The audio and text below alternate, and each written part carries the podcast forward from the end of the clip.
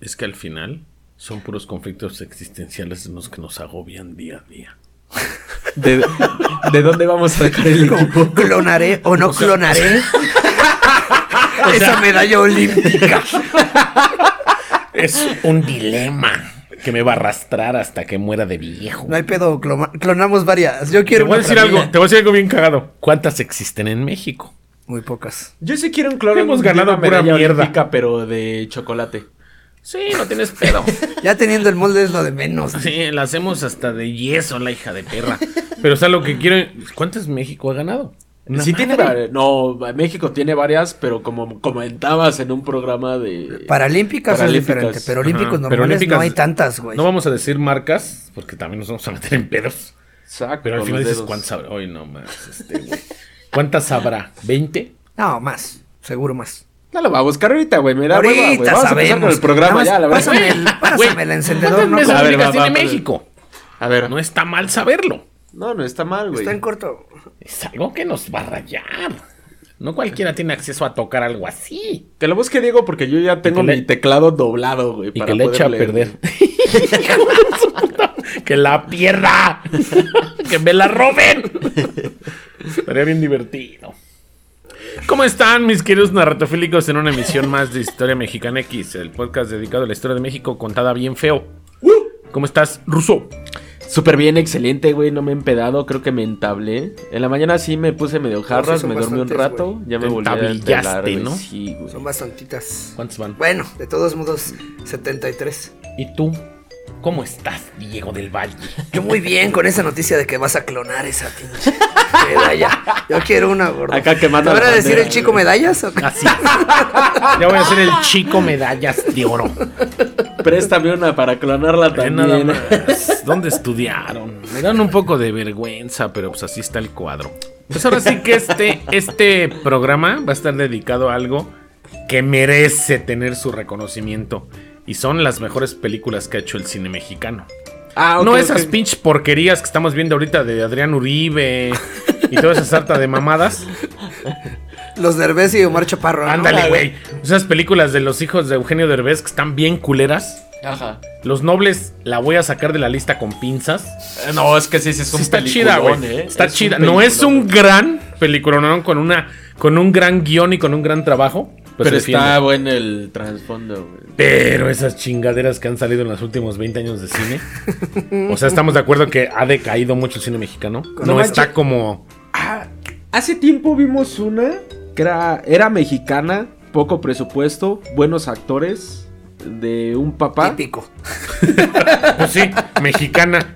Ahorita voy a hacer la mención. Sí, para que no te vayas a comer mi programa más que nada. ¿no? Va, va, va, va, güey, va, güey. Así que sin más ni menos, comenzamos.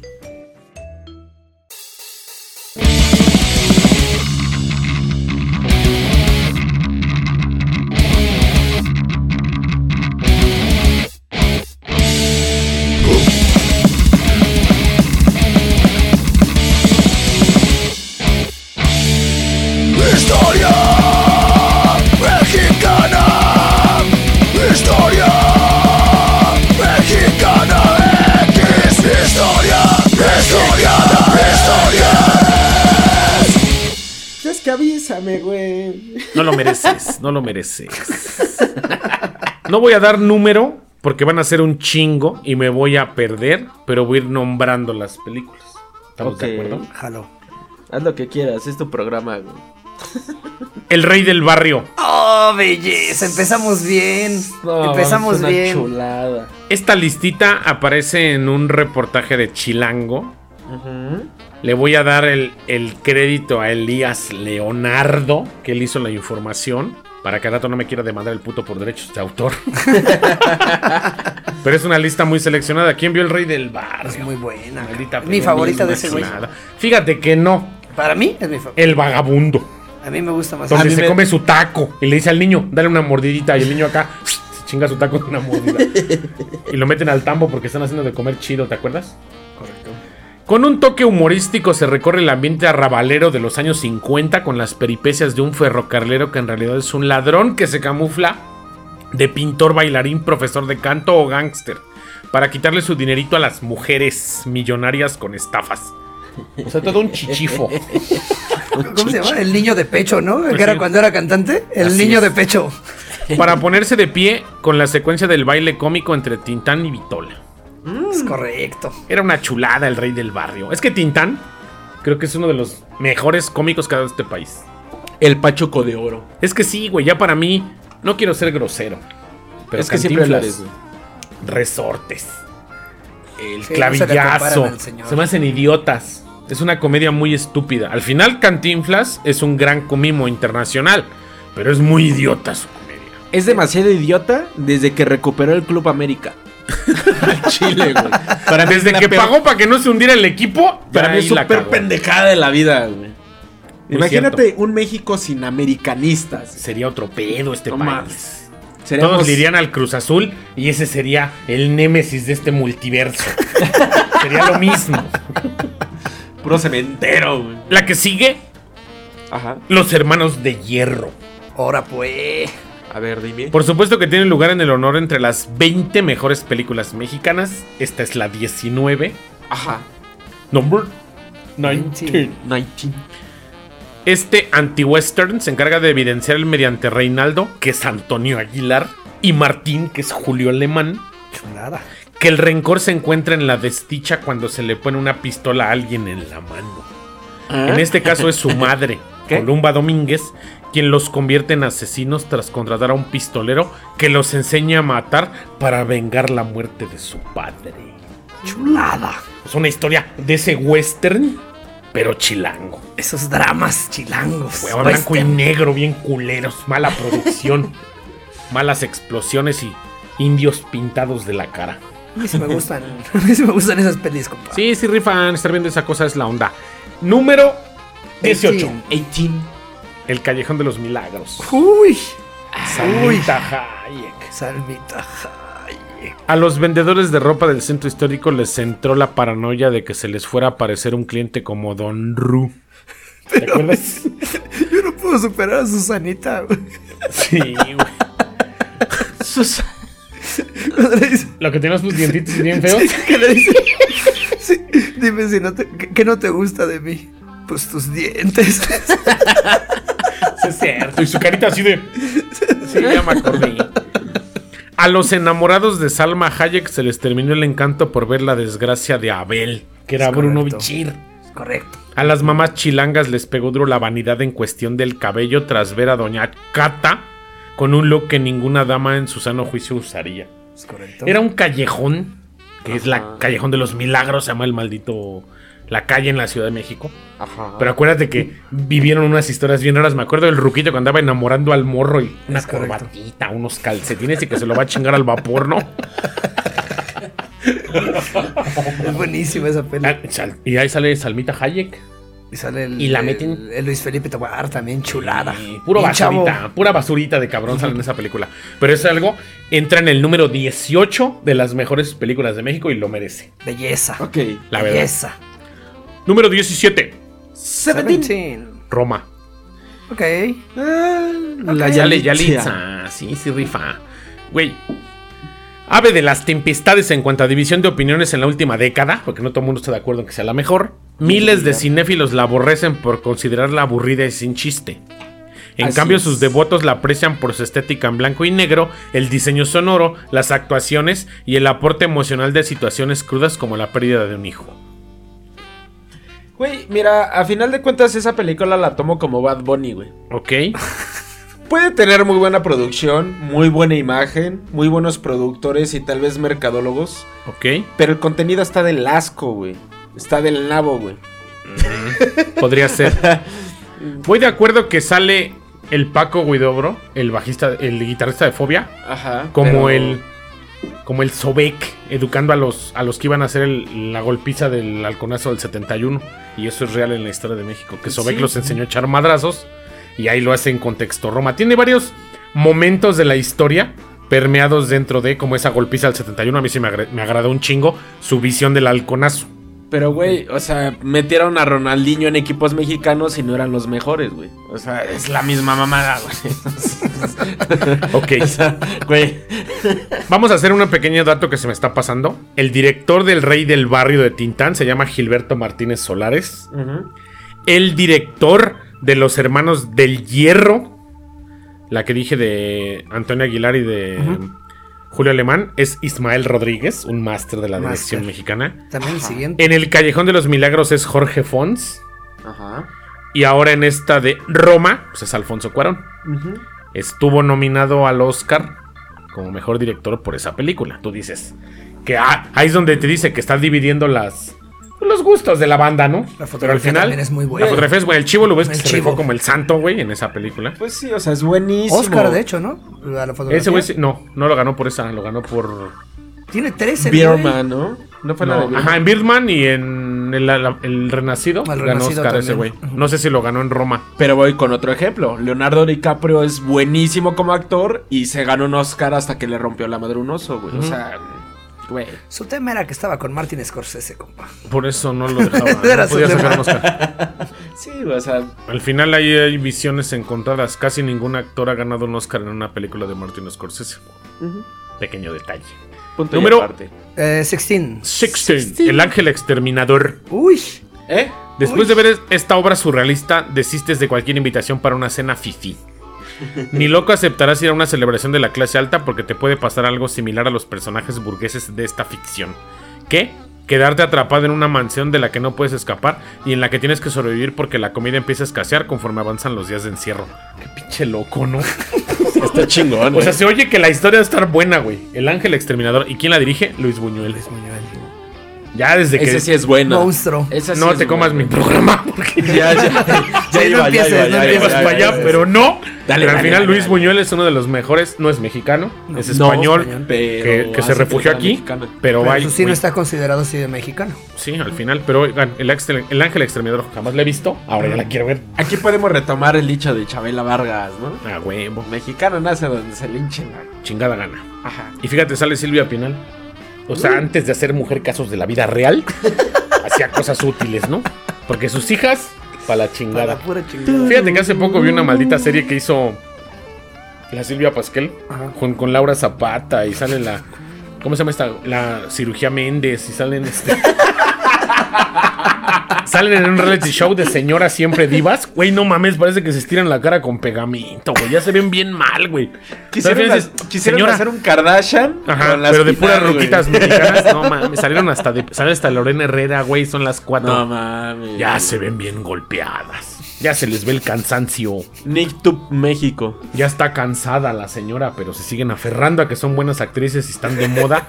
Güey, eran las. Eran, eran. O sea, imagínate, Silvia Pasquel era según una modelito en los ochentas. La otra, la cirugía Méndez, igual, güey. Ya han pasado 40 putos años de sus mejores jugos y todas se sienten que rajan, ¿eh? Qué feo caso.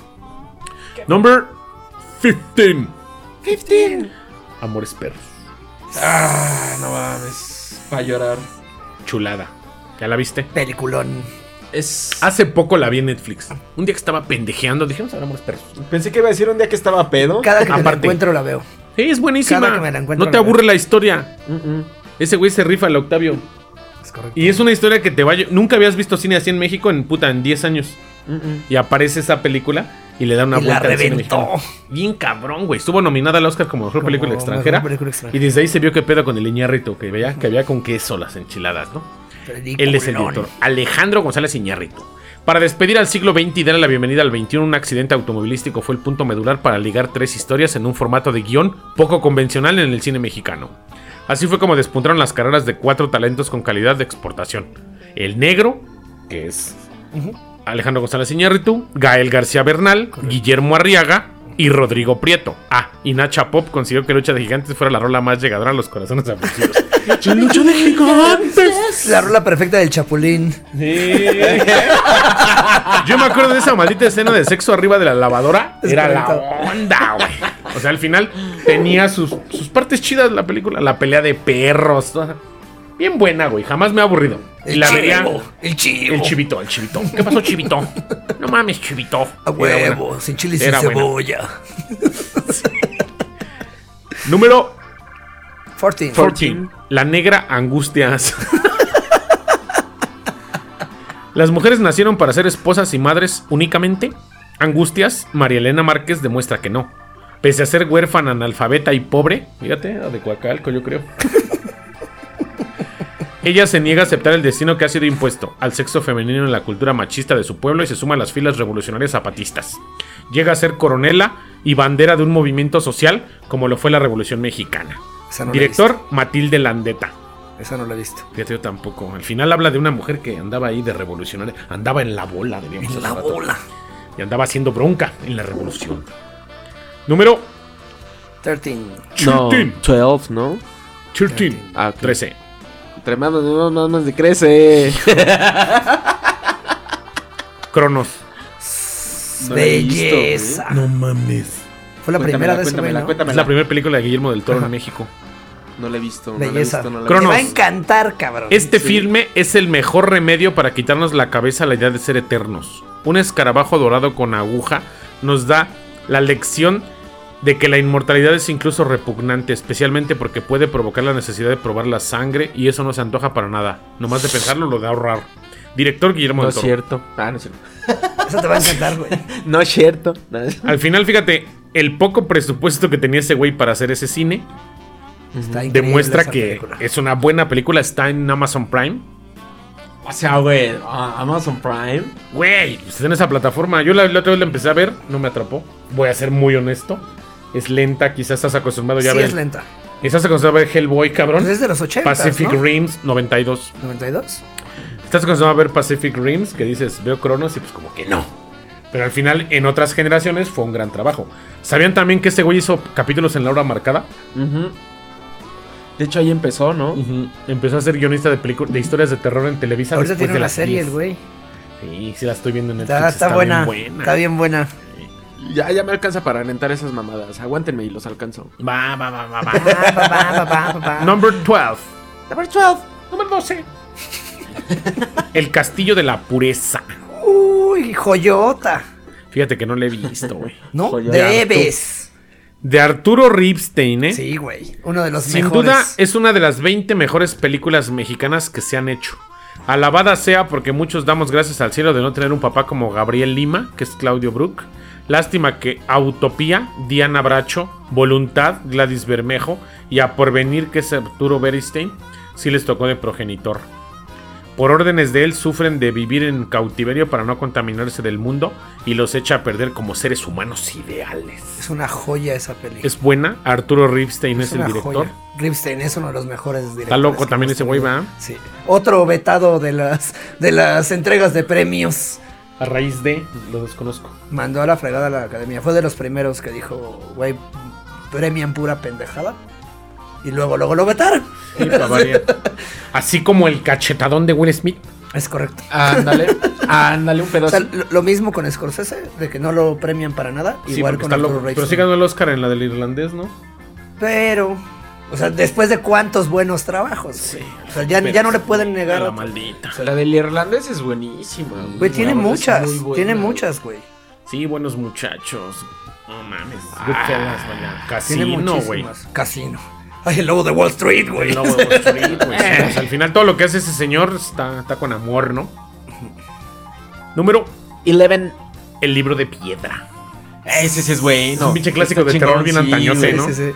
Sin necesidad de artilugios como sangre o de la figura de un psicópata con armas punzocortantes, el terror se apropió de varias generaciones que siguen sin dormir por culpa de Hugo, un tierno niño con corte de cabello infame, que se supone que es una simple estatua, sin embargo es el mal obsesionado con Silvia por una cuestión de brujería. Al final de la película es uno de los más impactantes en la historia del cine nacional. Director Carlos Enrique Taboada. Desde ahí pudo haber nacido cabeza de coco. Hu- Hugo como el hermano de Bart, ¿no? Los Simpsons lo hacen de nuevo. Sí, güey, al final creo que sí es una película... Es que al final... Se llama México- Hugo, ¿no? El hermano de Bart. Hugo, el hermano de Bart, el hermano siamés de Hugo, el Bart. hermano, sí es cierto. Que resulta ser el hermano manera- bueno, ¿no? Sí. El de la cicatriz era Bart, ¿no? sí. Pero fíjate, México sí entra en buen cine de terror. Ahorita entra la chingadera del kilómetro 31 y no han hecho un buen cine de terror como estas chuladas, güey. De hecho, hay, cómico. una, hay una película macabra del cine mexicano que pasaron muchísimas cosas muy, muy, muy cabronas dentro de la grabación. En el que, como detalle, solo las actrices principales, que son dos niñas, son las únicas caras que se ven. Y la del diablo. Y no estaba premeditada en ese. No me quiero comer tu top, pero ojalá esté ahí si no lo doy al final. Va, va, va, va, va. Me date la idea. Va. Número. ¡Ten! ¡Toma! El lugar sin límites. Sepa la verga. Esa no la he visto. Muchas mentes cerradas de la época se escandalizaron por la atracción sexual que genera un joven apuesto como Pancho, que es Gonzalo Vega, en sus tiempos, güey. Esos tiempos. En un transvesti y su hija, la Manuela, que era Roberto Cobo. La Manuela. ¿Sabes quién es Roberto Cobo? Sí, sí, sí. Simón. No se coman mi programa. Y la japonesita Ana Martín. Es que era un tiro esa señora en sus tiempos. Dueños de un prostíbulo rural se derriten por el mismo hombre. Pancho, ya con sus tragos encima, se deja llevar por sus impulsos y se da sus besos en la boca con la Manuela. A quien asesina Manuela. por Ay, las burlas viriles que le hace su primo Octavio. Al final, el, el Roberto Cobo sale de transvesti, güey. O sea, es, es un cine perro mexicano de conflictos que no se tocaban. Estamos de acuerdo que en ese tiempo México era muy mocho. Es de. Arturo Ripstein, la película. ¿Otra O sea, vez? al final, esperas una, una buena dirección de un tema. Es de 1978 la película. Al final creo que son de esos temas tabú que vale la pena echarle un ojo. ¿No? Así es. Number Nine. Nine. El esqueleto de la señora Morales. Ah, Es un cabrón. pinche clasicazo esa película, güey. No la he visto.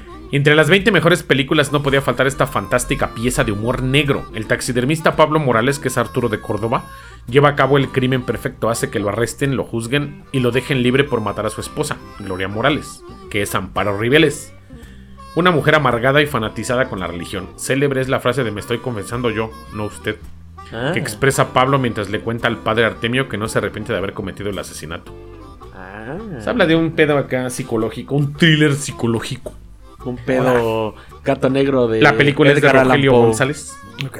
Ajá. Rogelio González desconozco otro, otro gran trabajo Otro de él, pero creo trabajo. que es una buena película de los años 50. Number 8. Eight. El hombre de papel. Sepa la verga. Imagina que se encuentra un billete de 10 mil pesos. No, pues ya llovió. No, pues sí, existen ya. ya, ahora visualicen que son pepenadores analfabetas mudos y les acaban de atropellar a su perro.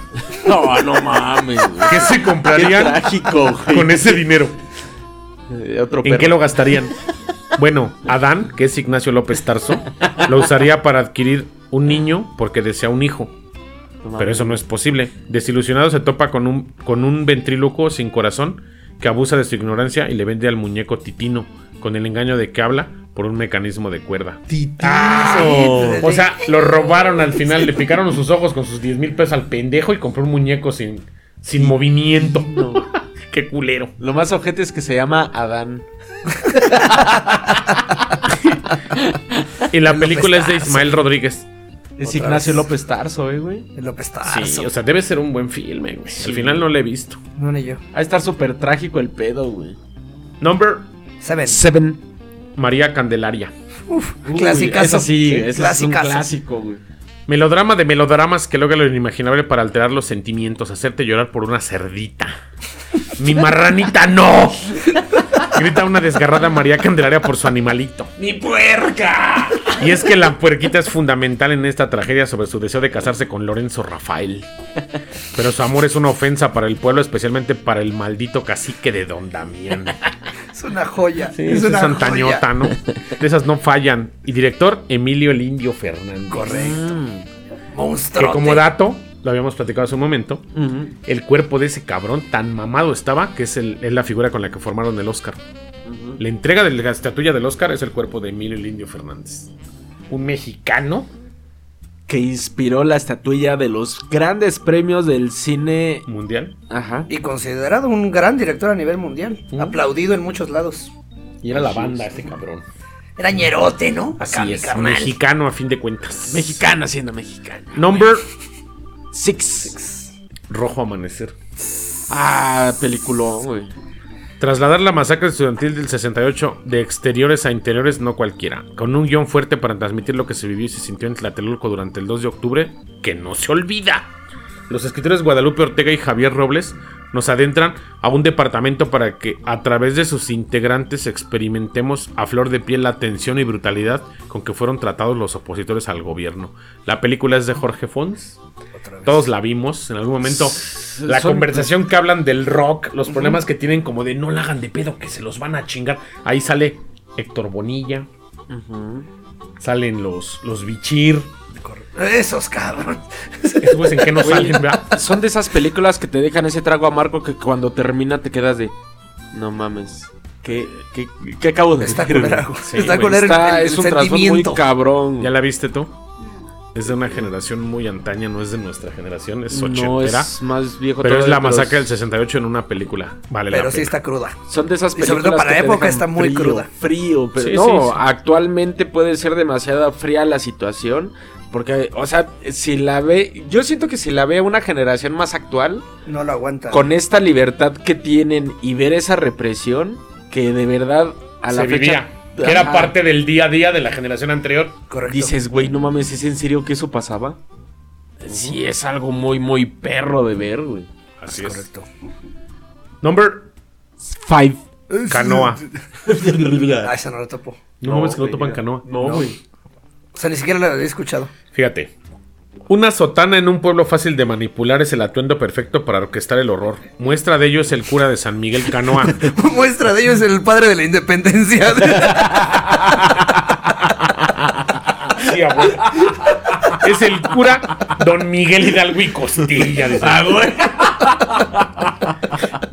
Ese cura de San Miguel Canoa, quien se ha encargado de construir un ambiente de tensión y paranoia entre los habitantes para que se defienda del comunismo, una expresión del diablo, su adoctrinamiento surte efecto cuando trabajadores universitarios son confundidos como estudiantes comunistas y son linchados por incitación del sacerdote. Ay, Hasta la fecha estruja la gran interpretación de Enrique Lucero como el hombre de Dios. O sea, es un linchamiento, no como el del 0 Iván 4. Cuando a este güey lo van a linchar porque se robó la virgen de la iglesia. Aquí es un linchamiento gandalla contra el comunismo y problemas meramente estúpidos y de manipulación a un pueblo.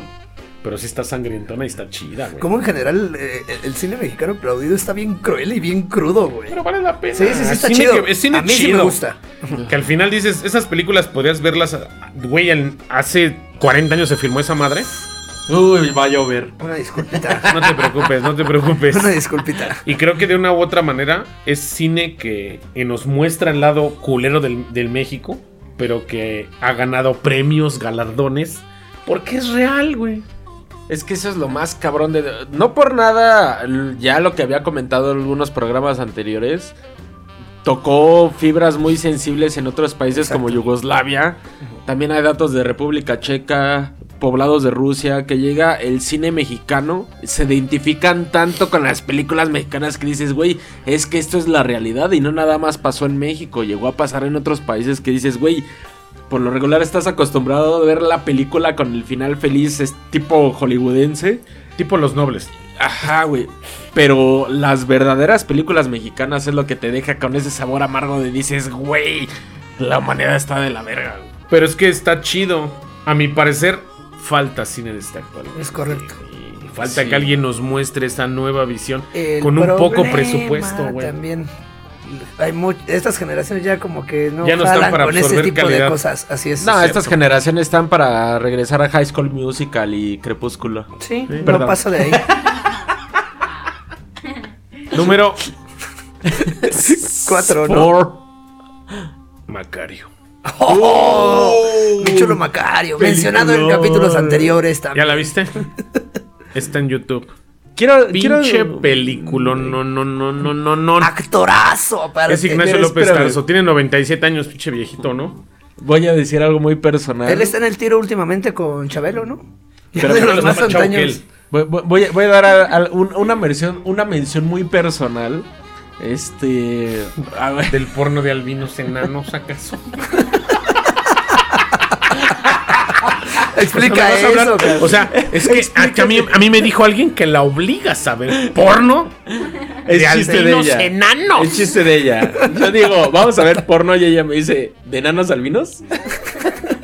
No, ella dijo, ella dijo que tú la Que obligas. tú la obligas. A ver porno de A ver, menos ah, albinos. Me agarró hablando por teléfono, güey. Por eso no especifica ese pedo, güey. O sea, tú ponla, tú ponla en lo que yo hablo por teléfono. Ajá. Tengo. Era como medio hermano, era un primo ya de sangre. Falleció lamentablemente allá en Alemania. Pero mi abuelo lo bautizó como Macario. Imagínense por qué. Sí, pues era A los ocho años, una vez mi abuelo compró un pollo, lo descuidó en la mesa y el cabrón se lo mamó todo, güey. Eh, de a Macario, de Eh, Macario. Se chingó su guajolote y no lo dio a sus hijos. La fotografía de Gabriel Figueroa juega un papel importante para guiarnos a descubrir la muerte que traemos escondida desde que nacemos. A través de un campesino con hambre que se niega a compartir un guajolote con el diablo y con Dios, la atmósfera visual creada por el cinematógrafo nos mantiene sumergidos en un peregrinar que al final nos deja con la duda de saber si fue un sueño o no. Es una joya. Roberto Gabaldón. Hace poco, hace un par de años, un estudiante de la UNAM en su tesis la pintó a mano, cuadro por cuadro, y ahorita está a color en Ah, YouTube. su madre. Ah, no mames. Es a blanco y negro la película, es de no los la he visto a color. Pero Está no en sé YouTube. si. Y güey, la pintaron a mano, sí, está pero no sé si perfecta. me encante. Está perfecta, güey, porque ¿Sí? la pintaron a mano cuadro por cuadro. No mames. Está perrísima, hasta podrías ver algunas escenas. Qué chingón. O sea, sí, sí se ve así como la fotografía. Los momentos donde está todo lleno de velas y sale acá la muerte con el sombrero y le habla, se ve chingona con Pero creo que la, la- la parte del blanco y negro le da cierto misticismo a las, a las escenas, ¿no? Sí, al final es cine antaño que te gustaba un- apreciar a blanco y negro. Esto va a ser una chamba para Pedrito Sola, ¿no? No, Para esto se mete en un pedo, güey. Si puede conseguir links de estas películas, en mínimo los trailers para subirlos a la red. los consigue nada más Que se que metan lo que quiera. ahorita anda un poco indispuesto. Sí, sí, no, te- me queda claro, me queda claro. Ojalá Ay, esté bien. el Aquí Pedrito. quiero hacer el pequeño paréntesis. Antes de la película donde sale Leonardo DiCaprio de The Origins. Donde acá. ¿Cómo, cómo se llamó en español? ¿Cuál? Donde al final gira acá El origen. su. El origen. Que acá gira su pinche pirinola para ver si era cierto o falso todo lo que vivió. Bueno, su final. Macario ya lo había También hecho. es de Scorsese, ¿no? No. ¿No? Macario ya No, había de hecho esa duda ¿Eh? de si había sido un sueño. Ah, cierto. Sí, el origen, origen es de Christopher Nolan. Pero no, es que Macario, hecho, no güey. mames. Macario se te dejó de qué pedo. Aparte el actorazo, en verdad. Es que O sea, Ignacio López Arzo. Actorazo Sigue y la historia, cabrón. güey. la Yo hace poco vi una donde era un tragafuego. Yo vi una donde López Tarso era un tragafuego. No sé cómo se llamaba. La torcí un- en el 22 a las 2 de la mañana un sábado. Donde López Tarso. Y si algún narratofílico sabe cómo se llama esa película, me gustaría que lo compartiera en redes. López Tarso sale de Tragafuego y vive en una, en una zona rabal de la Ciudad de México y sale Chachita y salen varios actores. Y es un México pobre, güey. Muerto de hambre Vivía en Coacalco. maltratado. Está buenísima esa película. Chachita sale ahí. Ah, huevo. Number 3. Tri. Una familia de tantas. Esa no la he visto. No, güey. Fíjate, güey. O sea, y ve dónde está, eh. Esa no la he visto. De todas las figuras paternas que representó Fernando Soler en el cine, aquí sí dobló las manitas.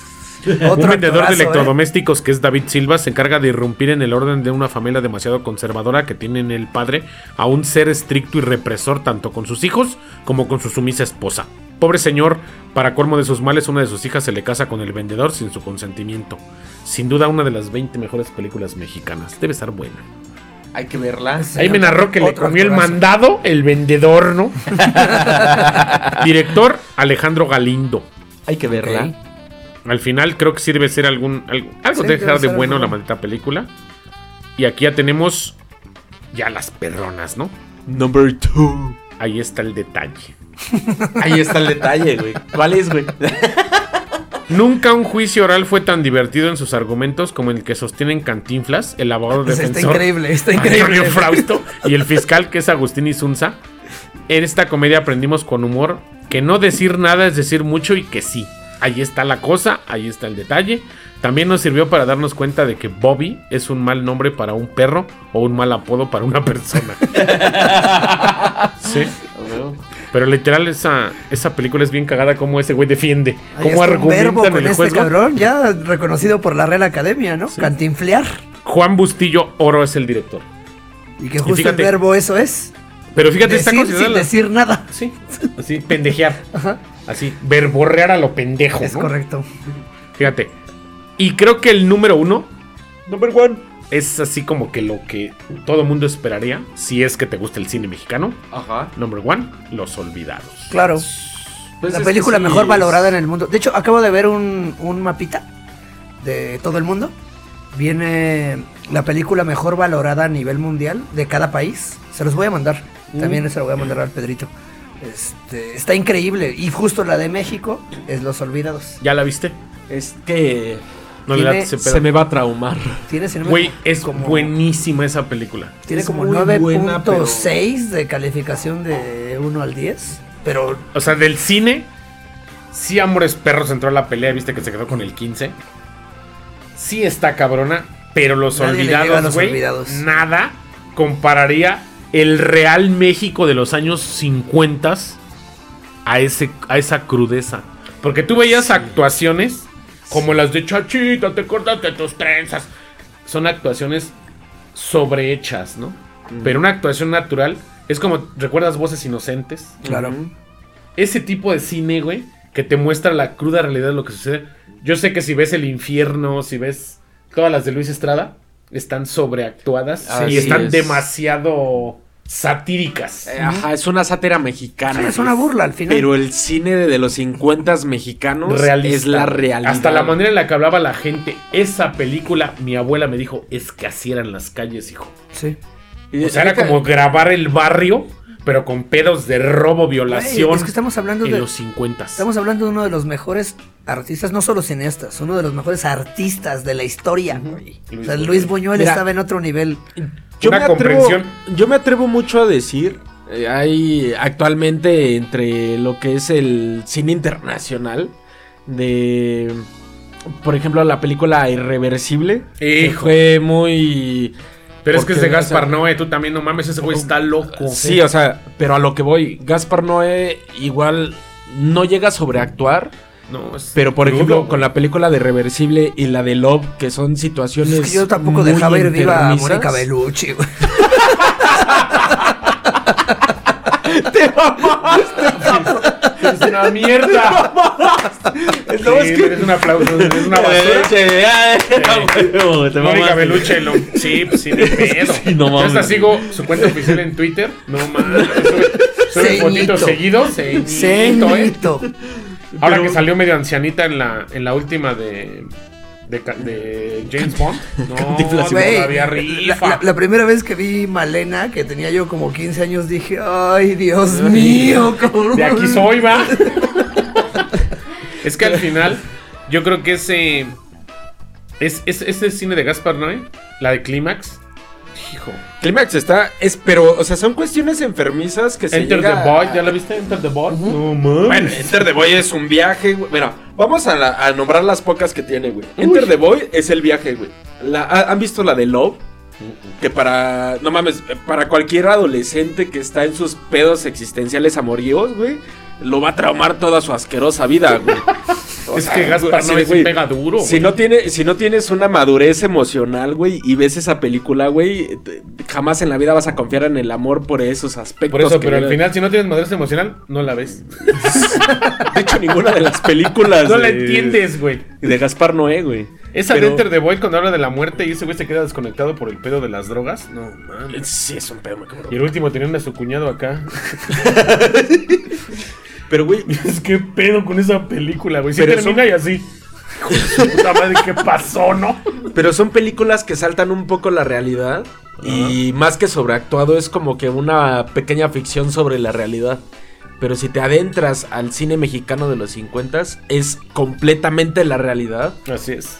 Que volteas a ver tu realidad y dices, El Jaibo era una basura, Surreal, cabrón, en esa película. Es curioso, ¿no? Que, surreal, que el mejor director para retratar la realidad Del México. sea un artista surreal, güey. lo más es. cabrón. Es curioso. Y otra, y otra, güey. No es mexicano. Sí, es cierto, güey. No es un güey que haya nacido en tierras mexas. El pero que de la retra- corriente surreal. ¿te pero retrató el mexicano real. Muy de los pegado a 50. los cuadros de Salvador Dalí. De hecho, por amistad de ahí, esas por ahí hay, un- hay- hay una anécdota de Dalí quería hacer una película autobio- autobiográfica. Quería que la dirigiera eh, Luis Buñuel y que la musicalizara John Lennon, ¿no? El güey le, le escribe a, a Buñuel, que eran, eran amigos, eran muy buenos amigos. Y le dice, güey, ¿sabes qué? Quiero hacer una película sobre mi vida. Quiero que tú trabajes conmigo, pero yo la voy a dirigir. Buñuel lo mandó directito al carajo. Fue como de, güey, no estás re- respetando mi chamba. Si me vas a si me vas a jalar para hacer una película, yo voy a ser el director, güey. Pero también yo diría, güey, Salvador Dalí hubiera hecho un buen filme. Pues hicieron Es como, juntos el perro es como- andaluz. ¿Has visto el cine? ¿Has, has visto el cine de, de Alejandro Jodorowsky? Sí. Pero vaya, hicieron juntos el, cine- el perro andaluz. No lo he visto. Belleza también. Pero al, al final cuando, cuando este güey, eh, Salvador Dalí, ya después dice, bueno, es que sí tiene razón, güey. El director de cine es él. Me, no yo. imagi- me imagino que Pero hubiera le escribe otra un vez, güey. Another Break in the Espérame. Wall. Que termine. Ya me dejó picado. Le escribe otra vez a Buñuel. Mm. este, y le dice, güey, ¿sabes que tienes razón? Vamos a trabajar juntos. Este, tú eres el director de cine, date. Pero Buñuel le contesta la carta con una sola frase, ¿no? Chingas a tu Agua pasada. básicamente, básicamente. Resumido. La frase fue, agua pasada no mueve molinos.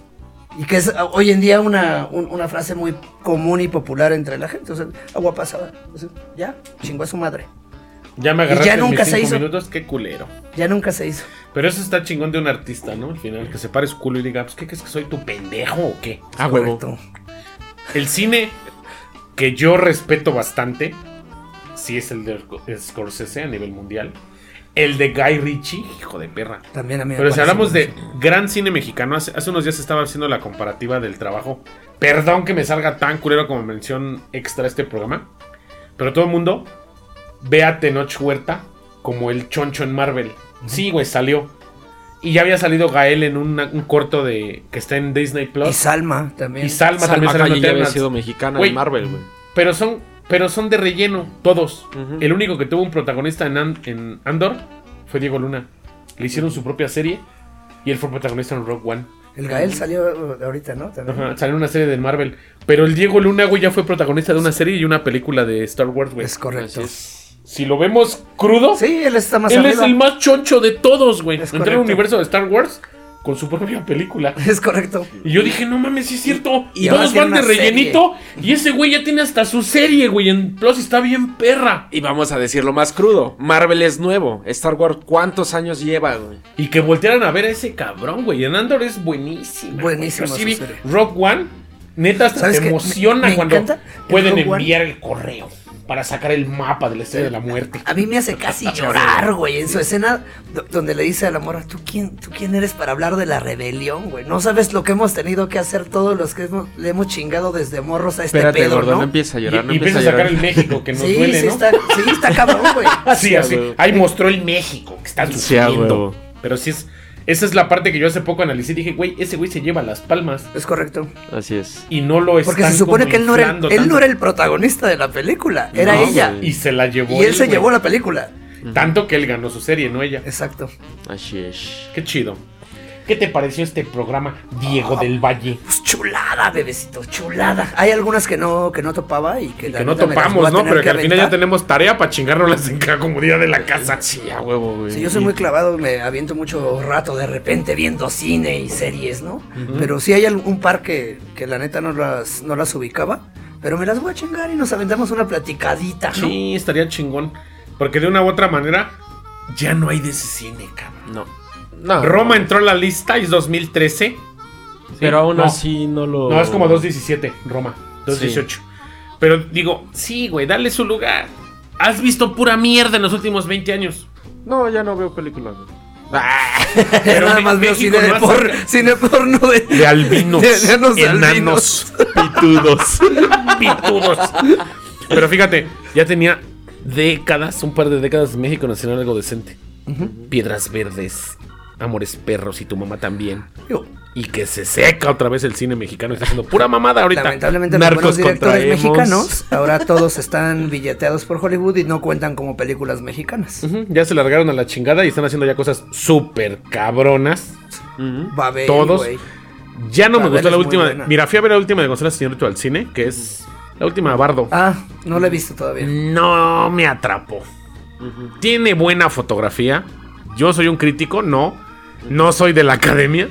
Al final, 20 veces mejor Amores Perros o El Renacido que eso. Una historia lineal. Aquí es como un sueño. Y una conversación con sus hijos mexicanos radicados en Estados Unidos y renunciando siempre a sus raíces. Ya sabes qué pedo. Al final está muy clasista, muy sobrellevada. Yo así al final sí la dije, vaya, un mexicano hace buen filme. Ahí el chingón es el Daniel Jiménez Cacho. Otro pinche actorazo. O sea, ese güey está bien cabrón en la película que sí digo, este perro le sacó las uñas cabrón, pero de ahí en fuera, Ya no. no.